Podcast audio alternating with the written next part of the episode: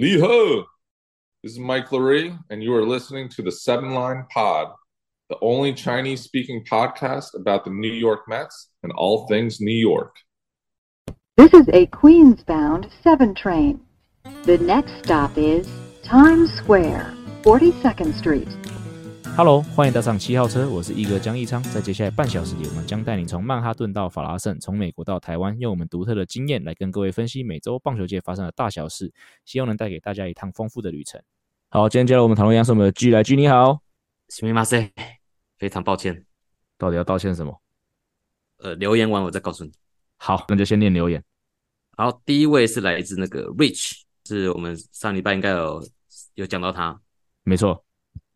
好，那它的内容是大义哥、居居两位主持人好，很荣幸今天小弟的名字又能出现在节目中，难怪我一整天都觉得耳朵莫名有点痒。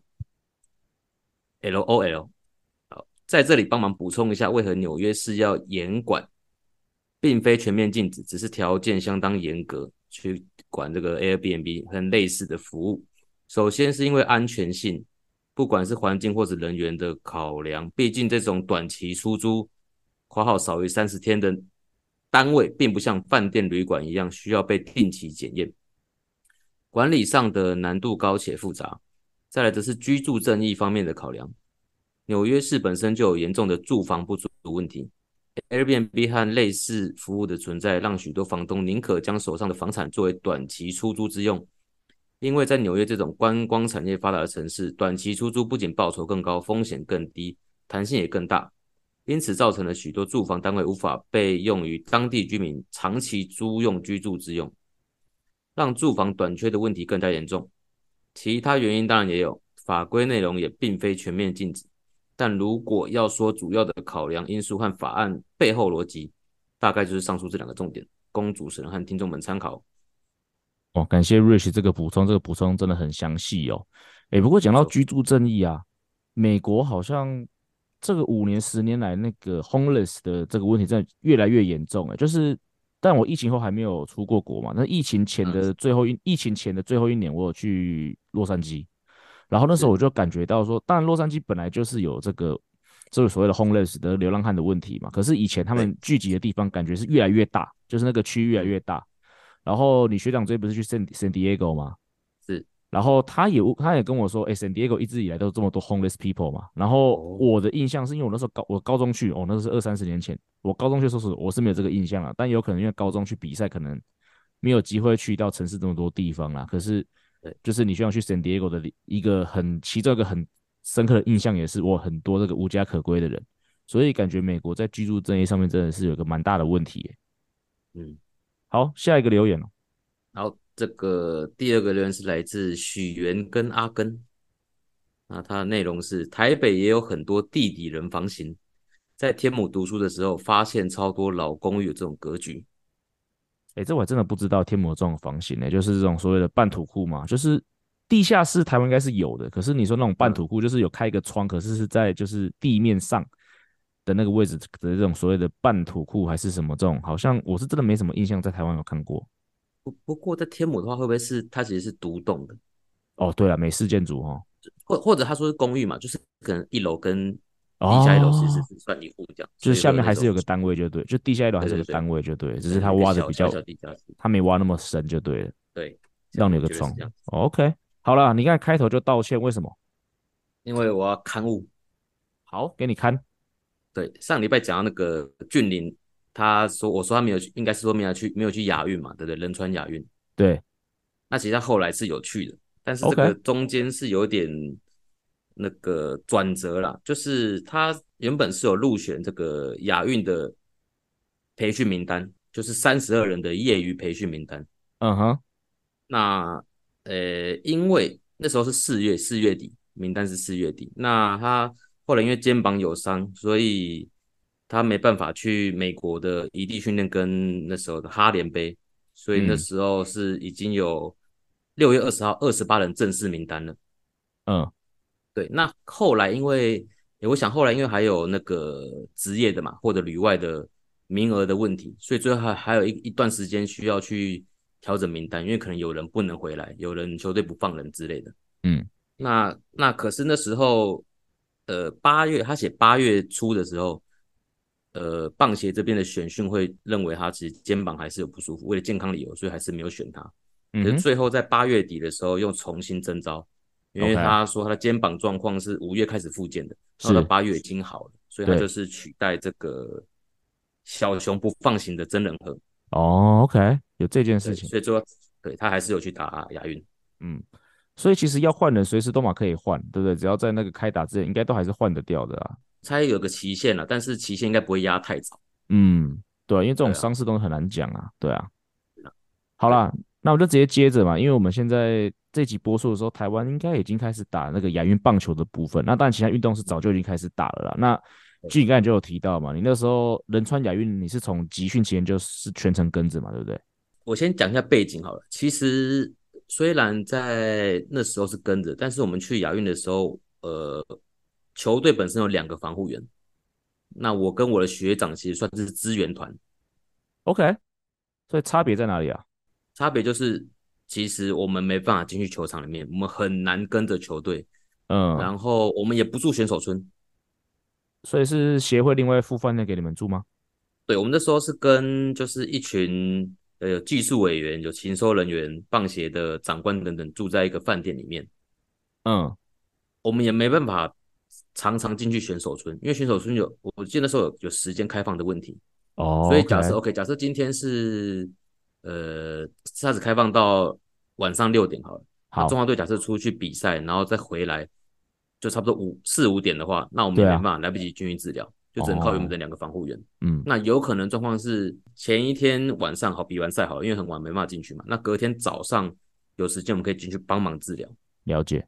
可可是有时候，可是有时候是他们也需要休息。对啊。休息起来，这个东西可能就又要出发了。嗯。所以基本上我们能接触到的时间比较少，所以相对行程比较呃松散一点。嗯，等于，是半观光了。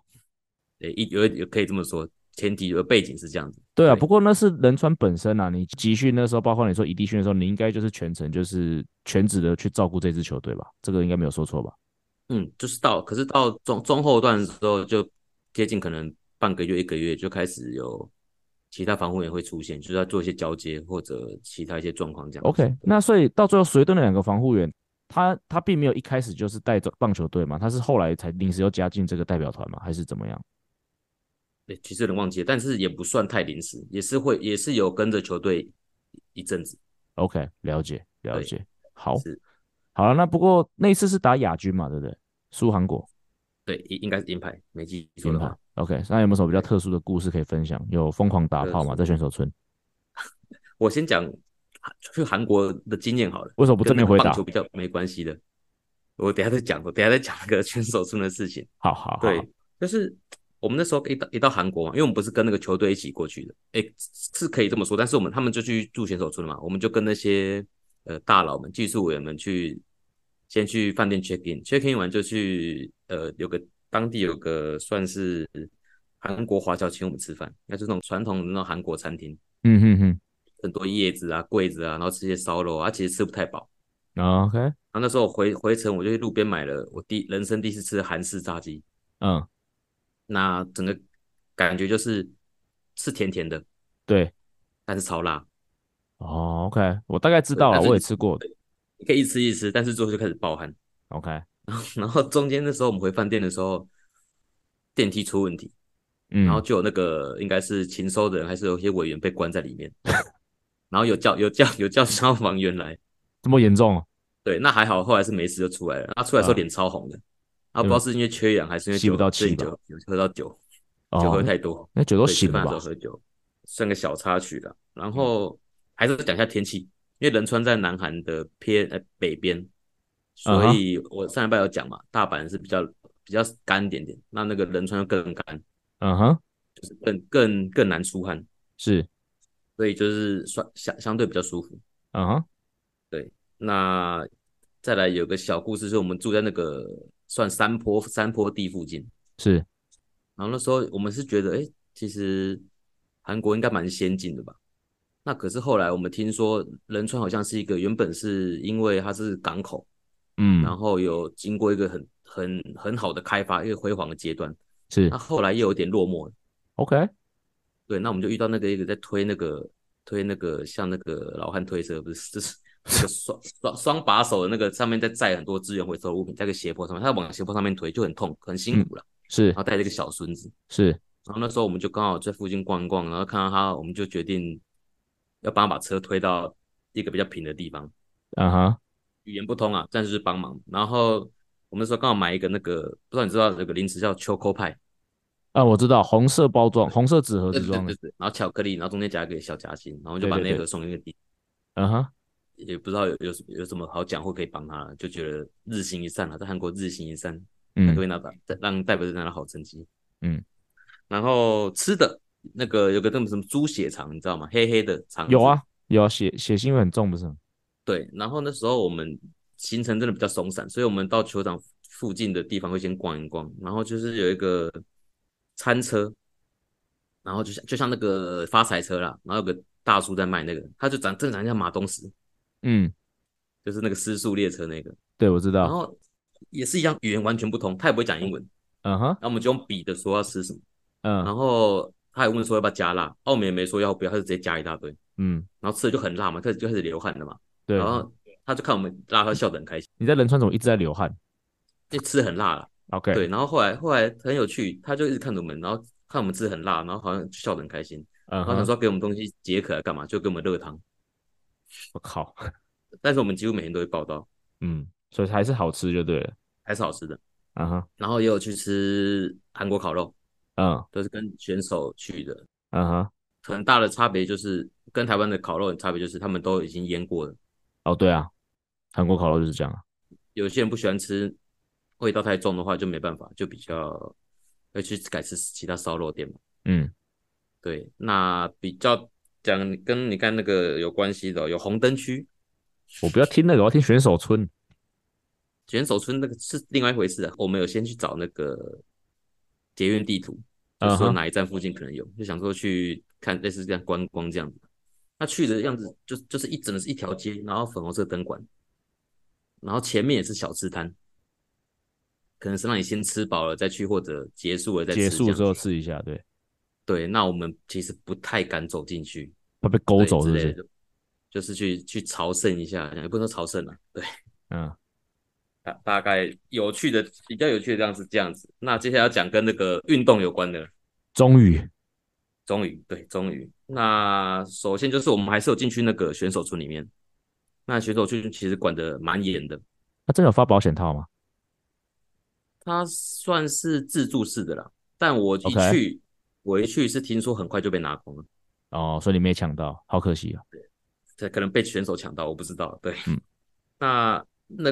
因为它有时间限制嘛，然后换换证又很严嘛，嗯，所以基本上我们去的时间没办法太多。那比较特别就是刚好遇到戴子颖，遇到小戴，嗯，那那时候好像有，我们就听说他是没有打的很好，那时候好像他拿铜牌吧，哦，OK，然后看到他说他就是脸色不太好，然后我们就也没说什么，就说、嗯、辛苦了辛苦了，嗯，然后大家讲，然后另外有也有遇到那个卢彦勋，因为那个啊选手村的。一楼或二楼是那个大会的，就是团本部的防护站。那其实都是我们的学长姐嘛。那他们就听到我们要上去，就说：“哎，那你要不要顺便帮我把那个冰块拿给那个彦勋，说他要泡冰水。”彦勋的防护员应该是我也认识那个吧，也是你们国训的学长吧？呃，我不知道那时候有没有带个人，因为我不知道那个我们说那个严管制很严格嘛，所以 OK 不一定所有人可能都可以带进去，可能只能靠大会的。那个团团本部的防护员这样子，嗯，他们就顺便拿上去，然后就把它倒到浴缸里面，练很好，蛮 nice。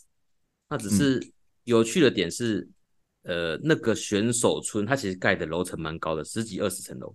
他是特别盖的吗？还是他是拿其他大学什么的宿舍去盖？然后说他他那时候说是特别盖的，然后最后会被拿去当可能公宅或宿舍之类的。哦、OK，社会住宅之类的。可是电梯只有两两台，我等死。对啊，真的，你真的会等很久，然后上去，然后又要等他下来，然后在下面又要等他上去，他只有两台，要搭十几二十层楼，其实这边比较不方便了。那里面还有人还有听说有人一进去不小就不小心把床板坐坐破这种东西，就是很薄了哦，就床板对啊，嗯，等选手太大只啊，然后就坐爆了，大概像这样子。棒球，嗯、我记得我我刚开始来上节目我讲过，我我们我有去球场里面看，嗯，那个木洞棒球场，啊哈，对，有去看，有进去一两场，哎、欸，我、嗯、就算是我们票也没那么好拿，就是毕竟我们也没办法去帮忙嘛。所以可能票也也都先给那些勤收的人啊，或者技术人员、哦。也是，对对对，所以其实真的算接近半观光了。嗯，还是有做一些事情，还是有进去帮忙治疗。对，但是因为真的，呃，心有余力不从，没办法。对，没有，啊就没有这个权限嘛，没办法，对啊。至少，不过至少还是一样，就像我讲的，整个那个训练营的前面，你都还是全程参与啊，所以我觉得这个经验也是蛮宝贵的，也是有尽你的力量了。对啊，对啊。蛮蛮特殊的这个经验啊，才能能能参加亚运，对啊，亚洲最大运动会了。是啊，对啊，我是觉得不要太自责了，就是你是努力了，对啊，就比较可惜是没有带保险套回来而已。也不用带吧？带给谁用？带带给大家抽奖吗？证明说没有证明你去过啊？对，搞不好上面有特印特殊的符号或者图案，浮水印是不是？也有可能，对啊，对，有可能啊，对啊。好了，啊，对，选手数很大，超大，非常大。OK，从我们下车的地方走到门口，可能至少要走个十五二十分钟，那真的蛮远的，是真的。好，接下来是我们的大都会时间哦。那其实这个礼拜我们要上架的时候，大都会的球季不是已经结束了，就是剩下一局半，就是跟马林的最后那个一局嘛。那不管怎么样，今年应该就是一个令人蛮失望的球季。不过我们觉得还是要来回顾一下啦。所以那。要来回顾呢，就光我跟 G 两个回顾好像也没什么意思哦，所以这集又请了一个来宾哦，那就是我们大都会数据团队的这个冠真，来冠真你好，呃，江教练 G，各位观众大家好。现在比较轻松的问题哦，这个礼拜啊，当然其实有两个大都会的选手都达到一些里程碑哈，包括千鹤黄大新人年就拿下两百 K 嘛，那再就是 Francisco Lindor 达成了三十三十啦。那如果说我们自己球队要选投打的 MVP 的话，这两位是不是毫无疑问就是冠真也是会是是你心中今年球界 MVP 呢？我觉得投手的方面，千鹤应该没有什么，没有什么人可以跟他比，他应该就是今年投手方面唯一 MVP 啦。是。那打者方面，我觉得林豆当然三十三十蛮难能可贵的，嗯，但是我觉得除了他之外，像是尼莫啊、阿隆手这两个，嗯，其实今年整年。发挥的都还算蛮稳定的，所以我觉得今年来说虽然蛮失望的，但是大都会的这几个核心的打者其实跟去年表现我觉得不会差太多。和这几个核心的打者，阿隆索不确定啊，但基本上尼某跟林豆明后几年都还会在嘛，所以我对于明后几年还是有一点信心啦。对。You gotta believe。好，那今年战绩不如预期，你觉得战犯呃不是不是，你个人认为原因应该是什么？啊、我觉得，我觉得棒球就是大家都知道，就是很很复杂的一个运动啦。所以今年大家我们对我们的期望，其实在季前都非常高嘛，因为我们是当时候是团队薪资呃全年联盟第一嘛。那我觉得最大的原因其实应该是，我觉得像我刚刚讲了，我觉得打者部分几个核心的打者维持的都差不多，但是。呃，有几个去年贡献很大的，今年就是基本上完全没有关系。比如说像是 Starling Marte，他去年如果你去 FanGraph 上面看的话，他的 WAR 有可能二点多快三，但今年他的 WAR 几乎是零，甚至是负的。所以是少了这少了这两场两三场胜胜胜利，其实胜就其实就差蛮多。那不然，另外像是呃 Ken 哈还有 Escobar，其实表现都没有去年那么好。然后我们今年一样打线的部分，我们今年拉上来几个新秀。呃，还在一些，只能说还在阵痛期啦，像是 Bailey、Vientos 跟 Mauricio，Mauricio 当然是最近才拉上，但是这几个表现也没有说，呃，像在小联盟这么屠杀，所以可能还有一些青黄不接的问题，可能也要等明年看看会不会有，会不会 bounce back 这样子。那打投手方面就不用讲了，投手方面几乎是全线崩盘了。如果以我个人的看法来说，几乎是全线崩盘了。除了呃，可能我们千鹤在我们季前的时候设定是三号，那他跟他的表现跟去年 Best 整年表现其实 WAR 以 WAR 一样，以 WAR 来看的话没有差太多。但是 Max Scherzer 一前面一号跟二号基本上就是我们今年完全没有拿到一个一号或二号的 WAR 是的贡献。嗯，然后更我觉得更比较影响最大的就是我们整个牛棚基本上就是垮了，在 DS 呃受伤之后，没有一个很稳定可以在 high leverage 情况下贡献的救援投手，我觉得影响也非常大。所以我觉得也不会说，我认为啦，我觉得是整个投打方面都有一些失衡，不会说是投手特别差，或者是打者特别差，当然投手下跌的状况最高。那整体来说就是。表现没有去年好，简单来说就是这样子。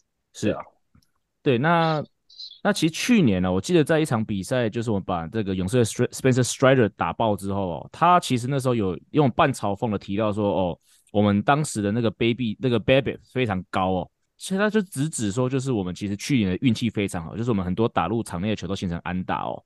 那其实那时候我当然不以为意嘛，甚至我有，甚至我那时候在节目上也稍微酸了他一下嘛，但是。可是今年看到我们跟勇士队的差距嘛，其实就是勇士队他们就是因为靠着全垒打去进攻嘛。那我们就是包括像我举例是 McNeil 嘛，去年是打击网，可是今年嗯呃在没有太多伤痛的状况下，他打就是只剩下两成七。对啊，那是不是其实这今年战绩落差是不是某种程度上也证明了说，好像 Spencer 的说法是有道理，就是我们在建军上面的确可能比较仰赖一些呃。运气的成分比较多，我自己不觉得我们去年有特别运气有特别好。如果以 B A B I P 来看的话，像去年，我印象中去年像是我们 B A B I P 整整队大概就是 Matt 整队 B A B I P 是大概三成左右。那我记得，我记得呃勇士跟道奇基本上也是三成左右。那今年的话，我们 B I B I P 比较低，大概两两成八，他们两队一样维持在三成左右。所以我觉得如果、嗯如果要用运气的角度来看的话，那我觉得我们去年运气没有特别好，可能是今年运气特别差。OK，我觉得这是我我自己的看法，但是呃，我自己不是很喜欢用 BIP BIP 这个东西去解释呃表现上面的差距，因为这个东西对我来说比较没有那么大的参考价值。一样回到我刚刚一开始讲过的东西，就是我比较常去看 FanGraph 上面一些 Word，当然我们自己内部有一些我们自己的东西，但是。观众其实可以去看看 FanGraph 上面的 WAR，去去比较一下前后年的表现。像我刚刚说的，基本上我觉得 WAR 这个东西已经把运气的成分已经移除掉，所以你去可以去很明显去看到说，在运气移除的情况下，它前后两年表现的差距。那就像我刚刚讲了，我们几乎所有的呃打者都有，除了我刚刚讲那几个核心打者之外，基本上都呈现退化的状态。然后，嗯，呃，WAR 在在 WAR 这个方面呈现退化的状态，那。投手就更不要讲了，几乎就是全面 WAR 都下滑这样子。是，所以，呃，我我我并不觉得我们去年特别运气特别好了。那我如果要这样讲的话，我觉得是像就是像我刚刚讲，我觉得是我们今年运气特别差。但是我同意说，我们的在舰队方面的角度来说，可能需要有一些调整。因为像是勇士这样的舰队，我就觉得还蛮理想，就是每个人都有是呃。长打能力，那我们这队的话，大都会目前状态就是能做长打贡献的人大概就是两三个嘛，比如说像阿朗索跟米都，那大部分人都是在靠 contact，那靠 contact 的话就是蛮有时候啦，就是真的真的需要一些运气的成分。嗯，对啊，那我觉得这里可能是我们明后明后年补强目标，就是会找一些比较有 rock power 的人来进到我们打线来保护阿隆索这样。对，那讲到 raw power 哦，那就想要了解一下你怎么样去评估呃 Alvarez 第一个大联盟完整赛季的表现，因为他其实我觉得大家都对他的 power 有点期待嘛。那另外一个部分，因为当初其实你有提到说你负责很多是捕手的评估嘛，那除了打击之外，怎么去评？你怎么去看就是 Alvarez 今年在这个防守端的表现？对，我基本上我今年还是负责蛮多捕手防守的东西，那基本上我们对。针对捕手防守啊，我们就简单分类成三大项目。第一个就是，呃，我们讲 framing 嘛，就是一个投一个捕手投好球的能力。第二个就是 blocking，就是他挡球的能力。第三个就是 strolling，他抓到垒，他的臂力上面的一些一些能力。那我觉得 Alvarez 他现在才二十二岁，是他在防守端的表现基本上是以 framing 来说，已经是大联盟前十的水准，就是我觉得。非常超乎预期，因为以他去年在小联盟 framing 的表现，嗯、然后跟他今年在大联盟 framing 的表现，可以说是就是真的是进步非常多。然后觉得基本上我今年他的防守我真的觉得没有什么好讲，framing blocking 都是 positive。那当然 swallowing 没有那么好。如果你有去观众朋友可以去 baseball Savant 上面看，他们都有 framing 跟 blocking 跟 swallowing value。那他的 swallowing 今年表现没有那么好的最大原因是我们的很多投手都没有在管垒上的 OK 的跑者，譬如说像 Ottavino，他就是那种完全 没有在管你，嗯、然后也不能说他完全不管，是因为他的投球动作就是他管了也没有用，就是基本上他的投球动作，他的 time to play 太就是比较久一点，所以很容易就被别人倒了。然后呃，所以我觉得不能完全怪 Alvarez，毕竟 Alvarez 他的背力其实非常好，所以。锁领的部分，因为毕竟今年才是第一年，然后今年又改制嘛，所以大家到了又到的比较频繁，所以我觉得可以在明后两年可以来观察看看。但是 framing 跟 blocking 完全超乎预期，那在我们的内部系统对于他这两两个能力的评呃评价也非常高，所以呃，我觉得锁领我们最在乎的其实 framing 啊，那 blocking 锁领其实在这个棒球时代。占的比例比较低，framing 因为是每一球都要去 frame 嘛，所以他其实可以带来的价值比较高。所以基本上他的 framing 如果能已经到达联盟前十的话，其实我觉得他的防守已经没什么好讲。所以他明后两年的，我觉得最大的关键就是他的打击能不能稳定下来啦，大概是这样子。嗯、那除了 Alvarez 之外，其实另外刚才其实就有提到，另外还有三名新秀嘛，包括 Bailey、Vientos 跟 Mauricio 嘛，今年到后面其实都有一段长时间就是在大联盟得到一些机会嘛。那不知道冠真有没有看特别看好哪哪一些选手比较有机会在大联盟长时间做出贡献？我其实我回到我最开始讲，就这三个今年表现都没有到我当初想象的这么好，但是我可以理解，毕竟这三个人才二十一、二十二岁而已，才刚进联盟，开始刚上大联盟，大概第一年甚至第二年的时间。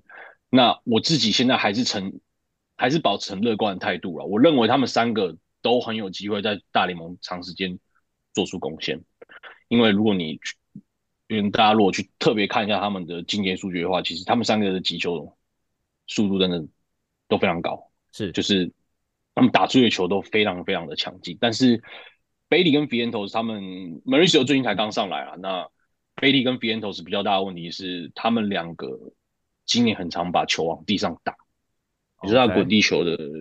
滚地球的比例比较高一点，那我们不是很喜欢的这样的状态。那我们希望说他可以尽量把球往天上打，那配合的他的击球出速，他的他的 rough power，基本上他的长打能力说不定就能回到他们小联盟时候的水准。毕竟你去判断他们，你去光看他们小联盟跟大联盟的的比的的差距，最大的就是他们的 ground ball rate，就是他们。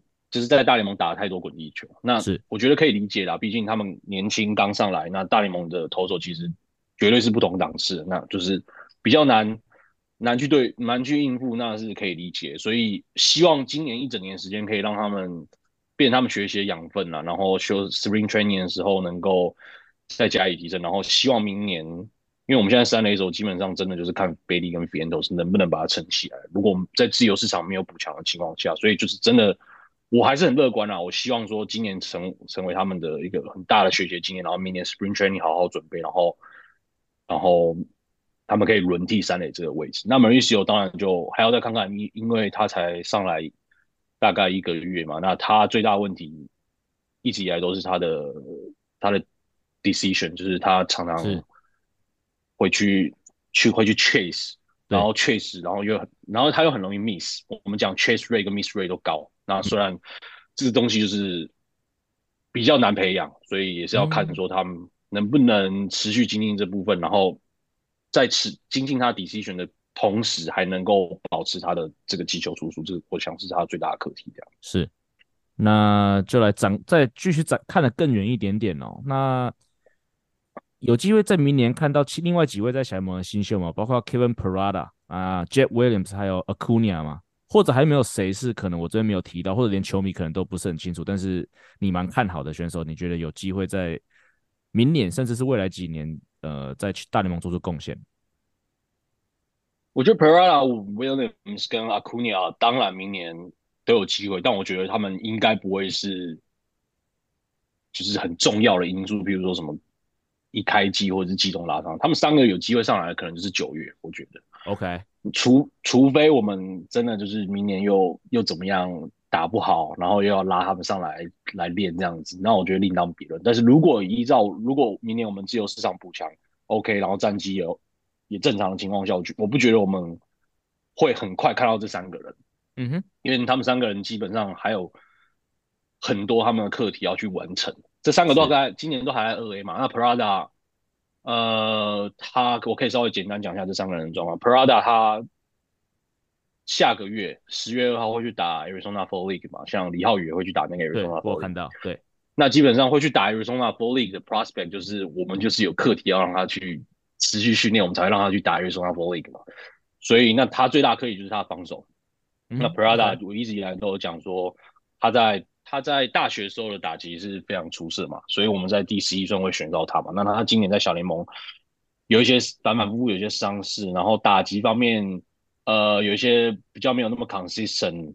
但是我觉得击球出数还在，所以我还一样就是还是很乐观。那最大问题就是我刚刚讲他的，他一一直以来都是打击擅长的，以打击见长的捕手，所以他的防守，我刚刚刚刚就讲在 Alvarez 部分有讲到，就是 framing。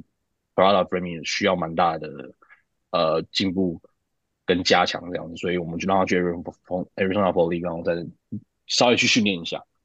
那 Williams 那就是完全不用讲，Williams 今年就是打得非常好，十九岁而已，Low Low A 打到二 A，然后今年是我们我们自己内部小联盟的选手的 MVP。那昨天我们才他昨天他有来 Citi Field，然后呃前天吧，前天有来 Citi Field，然后我们有颁奖给他这样子。嗯，那我觉得我对他的期望也非常高，就是 decision 非常好。选了非常多保送，然后基本上不大会三振，但是十九岁而已，就是可能还需要一点时间去磨练一下这样子。那阿库尼亚的话，就是勇士阿库尼亚的弟弟嘛，就是以基因学上面来看的话，应该要很强，是应该要很强。那小强都在学过波卡的弟弟啊，不怎么样。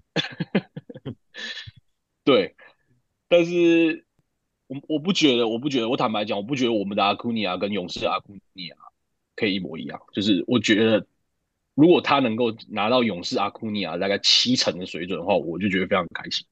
七成就是二十五轰五十盗，哎，对对对，如果有七成的水准的话，我就觉得非常非常开心，就非常非常赚。但是目前呢，从他小联盟的这个数据来上来看，我觉得还有很多地方要加强。他他没有他哥哥那么有 power，我觉得，但是盗垒能力一样强，就是他们的他的跑垒盗垒都跟他哥哥一样非常有水准。那打击方面就是。呃，还要向他哥哥看齐啊！希望他今年就是休赛季回家的时候，可以跟他哥哥学习一下，对不对？然后明年看能不能提升一下，大概是这样。那如果还有谁是球迷不知道的部分的话，我觉得比较蛮值得关注的。明年啦，第一个我觉得就是 Drew Gilbert，就是我们从 Verlander 交易交易过来的呃 Drew Gilbert，我觉得他非常好。我只能这样讲，我觉得我非常喜欢他，就是嗯，左打，然后手中外野。今年在二 A 基本上打得非常好，我觉得明年应该也是九月有机会上来观光。那所以我觉得大家球迷也可以呃稍微关注一下 Drew Gilbert。另外一个就是我们自己内部里面，我们之之前自己挑的 Christian Scout，就是一个也是在二 A 的一个投手，然后今年也是表现在二 A 表现非常屠杀，然后一样，我觉得明年九月有机会可以上来参观一下。这样是对。那聊完聊完球队跟球员。接下来能不能请分享你个人今年在工作上比较大的收获，或者什么特殊的经验？今年是我第二个完整的球季嘛，所以其实我觉得我对我来说，我还是我自己还觉得我自己像是 Lucky 啊，就是像我一些我这些身边一些同事啊、主管都在。球队甚至在业界都待了可能七八年，甚至十年、十几年。然后我这这只是我的第二年，所以我觉得很多东西我都还在学习。那有机会我都会希望去尝试一下这样子。那我觉得我今年比较特别的尝试就是 WBC 的时候，我有我回台湾当球探嘛，就是当做、嗯、当做呃训练。我不是很专业的球探，就是我只是去学习一下这样子。因为我们刚好大都会在台湾是没有球探的状态下，呃。他们就说，我刚好也在台湾，那他们就说，那不然就是你要不要去试看看这样子？那我就有去这个看了几场 WBC 的比赛，然后如果有看比赛的人，应该我发现，我蛮多朋友发现我坐在那个本垒，有问有传照片，问有帮你卖。对，我坐我坐在第一排，然后我穿的那个大队的 gear，然后在那边看球，做一些 PE 这样子，就是我觉得蛮特殊的经验啊。当然，就是我在 WBC 之前有跟我们几个球探有简单有开一下会，让他们告诉我说，哎，基本上我需要该做些什么事情。那我就有特别，但是坦白说，我觉得做球探真的很难，就是我还没有办法，就是在看比赛的状况之下，就是。就是视野开的那么大，你知道吗？就是场上所有球员都一起看进去的这种感觉。就是我可能只能专注在投打上面，但是很多球员基本上可以看到哦，这个这个野手的他的防守的站位啊，他的跑动什么的，嗯，就是可以看得很细。我还没有办法看那么细，我比较注我我比较只能看投打这样子啊。然后我们也蛮蛮在乎几个台湾的选手，比如说像曾俊岳，我我我会特别录影曾俊岳投球的的状态有有传回去这样子，然后哦。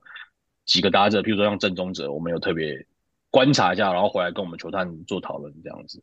嗯，那我觉得这应该是我算是我今年最大的收获，就是体验这菜鸟球探，但是还有很多进步空间啊。那另外一个就是我今年有，因为我们的 High A 在布鲁克林嘛，所以我可以很轻松的就可以去我们 High A。那我今年就是 regularly，因为 Parada 在 High A 嘛，所以我今年大概每个月都会去我们 High A 的球场，大概两三次这样子。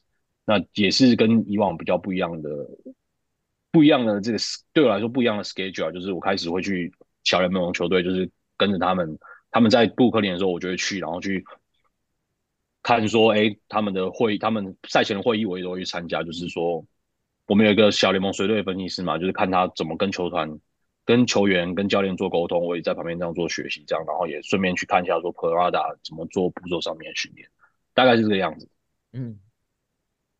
哦，那你曾经提过想帮中职的球队做情收，那假设你现在就能接触到接触到中职的球队的情收团队的话，你会想要引进什么？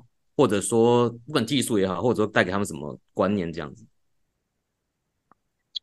呃，我觉得，因为我之前也有在兄弟呃做过实习嘛，然后我觉得我有跟江教练讲过，我觉得中职上面中职的情收还蛮还有蛮多的进步空间。那我觉得。第一个需要引进的绝对是 TrackMan 嘛，就是如果你没有 TrackMan 这套系统，嗯、基本上你什么都没办法做。就是对于我这种坦白讲，对于我这种棒球呃宅男来说，这种 nerd 来说，就是你你没有给我资料，其实我什么都做不了。就是我就是一个没有用的人这样子。嗯、所以你如果最根本的资料都没有办法收集下来的话，那其实就不要再讲下一步，就是什么都没办法做。是。那我我有跟江教练提过，目前我在用 TrackMan 的中职球队，如果我没有记错啦，就是味全龙跟兄弟象。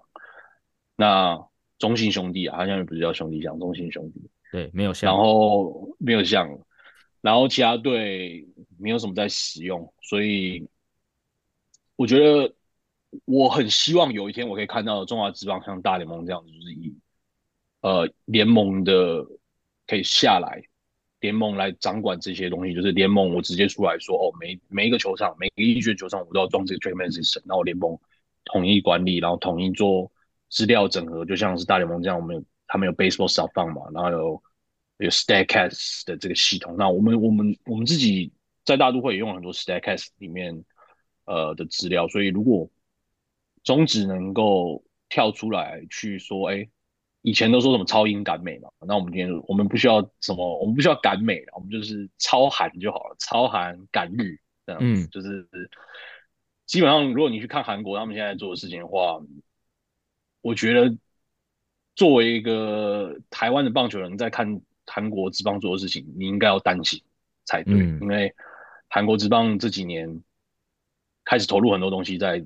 我刚刚讲的这些收集数据的这些系统，然后甚至他们招了很多分析师。那我我记得，甚至有一支球队还挖了一个道奇的分析师过去做他们的 direction，帮他们整个 pipeline 啊 process 建立起来。那我觉得，如果你看到韩国这样做，你应该要担心，呃，我们台湾棒球的进步才对。这样子，嗯，对啊，对。不过，即使还有很多的进步空间呐，我觉得。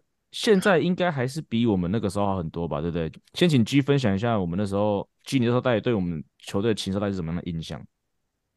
就是我们我们看到那个大联盟都是用那个 iPad 来看很多资料，嗯，那个时候看到是就是有一本就是像是 A4 那个塑胶版那种资料夹，然后前面又夹着很厚的一叠 A4 纸，那里面写的内容我是不能讲啊，没错嘛，对吗？那可是就是我看大家翻来翻去，好像也不知道到底在找什么东西，或者说比赛的时候，它就贴在某一面墙壁上面，就是摄摄影机可能照不到的地方。那我就觉得第一个就是可能是工具，是不是光工具就没办法？那第一个是工具，再就是我看到有一个，我不我我应该应该是在记录记录那个数据方法，就是有一张白纸上面画一有一个那个球场的样子。那是他在收集对方打者的这个打击的习性吧，落点图吧。嗯，啊，对对对，就是他很多条线嘛，那打到哪里？那可能因为颜色的关系有分，嗯、呃，滚地球、平飞球、高飞球。嗯、那我就看起来那个图就是密密麻麻的，啊，就是它是可能是很广角吧，所以整张图基本上线就全部画满了。嗯，那你也看不出来到底到底是发生什么事情，除除非他那个是收集完，他可以做出。比较好看的图表，让选手可以看得很清楚，嗯、不然我会觉得基本上这些资讯光要看可能就不好看。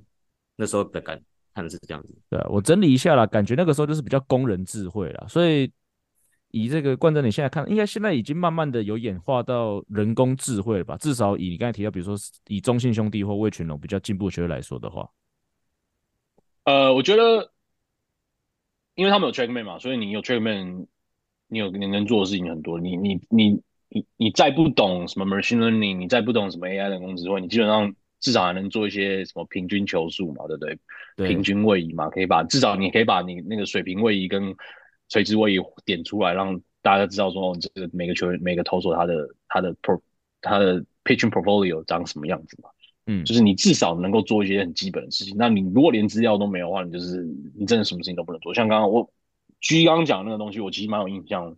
像是我记得以前我在兄弟的时候，我刚刚讲就只有周记有 TrackMan，所以他们去客场打球的时候没有 TrackMan，他们就要自己，他们自己有一套系统要去点那个进垒的位置。是，那我，我那时候看到的时候，我就觉得，哇，这个真的很有需要很很蛮多进蛮多的进步空间。但是我觉得他们已经很很尽力在这个情况之下去收集数据，但是我到现在还是没有办法。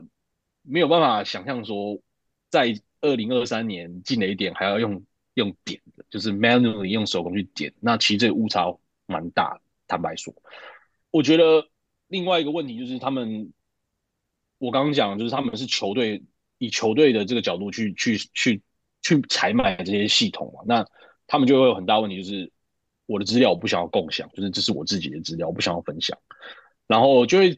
走入一个死胡同啦，因为像大联在大联盟现在就是资料全部大家都是一样的，那我们现在比的就是哪一支球队比较会分析，那像是太空人就分析过头嘛，但是他们也分确实分析也很好，那光芒队也是分析也非常好这样子，那我觉得这个才是一个良性的循环，如果在中华职棒中做一样一样的事情，那才会在台湾才有更越来越多就是对于棒球数据有爱好有专业人才愿意投入去中华职棒。如果你可以想象，我们不需要多嘛，譬如说每支球队，中职每支六队六支球队，每支球队如果都能都能有两三个像我这样子的人的话，那我觉得进步就会非常快。就是大家不是比说，哎、我我资料我不能泄露给你啊，就是这种打，而是比较说我害我找的分析师哪个比较厉害，然后他比较能够跟教练团还有领导层去做沟通，然后可以真的找真的计算出球员的价值，然后还有计算出。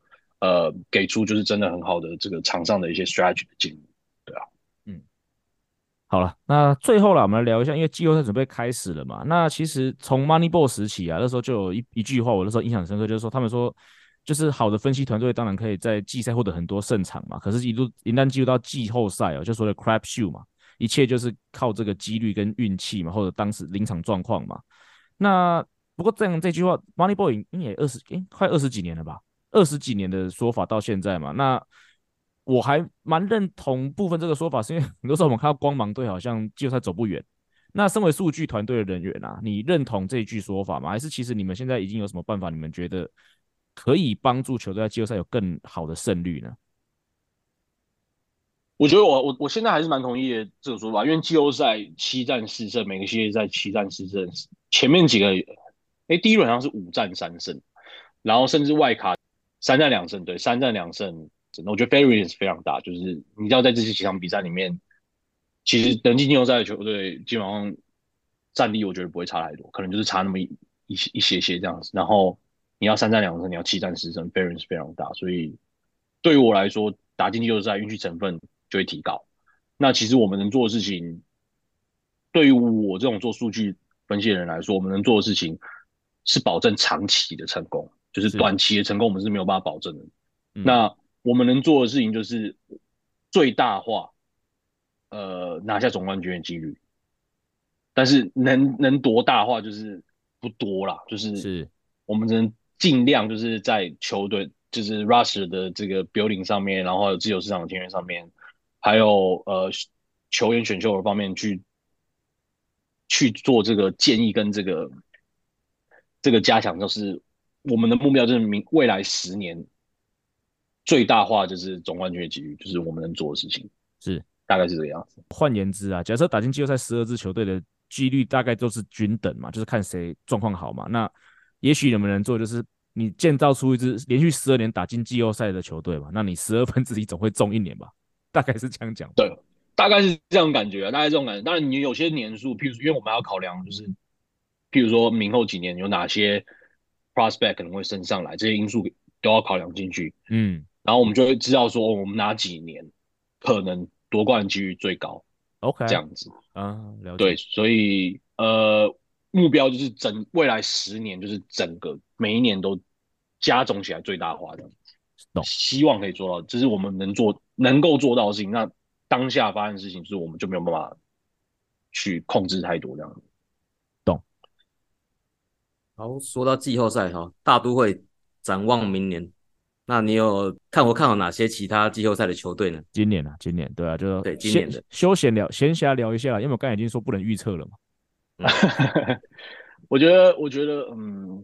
虽然我很不想这样讲，但是我觉得勇士队胜率还是蛮高的，就是嗯，拿下总我们拿下冠军几率还是蛮高。毕竟，呃，他们的打线真的没有什么好讲，一到九棒都有二十几轰的能力。然后投手方面，当然 Max Free 在伤兵了，但是他们整体来说还是蛮完整的。Charlie Morton 等等等的，就是看 Max Free 能不能健康的回来这样子。基本上我觉得他们还是蛮稳的，可能接下来就是道奇吧。道奇我觉得一样，就是道奇我觉得也不输亚特兰大啦。那道奇一样就是投打都蛮均衡、蛮稳定。当然，道奇的打线可能没有亚特兰大这么恐怖，但是光 Mookie Betts 跟跟 Freeman 应该就够你消耗，够够你消耗了这样子。所以我觉得这两队啦，其他我觉得还好。我觉得每年那边，每年那边我今年都没有很看好，其实。嗯，因为像是精英，第好久的好久之后才第一次进季后赛嘛，然后都是一些年轻人，我我不是很看好精英的，我觉得他今年可能就是进来吸收经验，然后另外几个德州的两支状况都不是很好，游骑兵跟太空人，嗯，照理来说应该机会都很高，但是这两个自从拿了大都会这两个两老之后，我就比较没那么看好了，因为这两老状况蛮多的，其实，嗯，了解，大概就是这样子啊。好了，那我们今天跟这个这个冠正的时间差不多到这边了。今天真的很感谢冠正在球季结束马上就来跟我们这样做了这个这么多的分享哦。这一集让我们的这个内容很充实哦。那我们再一次感谢冠正，谢谢谢谢。以上就是本节内容。如果喜欢我们节目的话，记得按下订阅。如果喜欢 Apple Podcast 的朋友，也希望五星推爆。我们今天节目就到这里，喂，拜拜。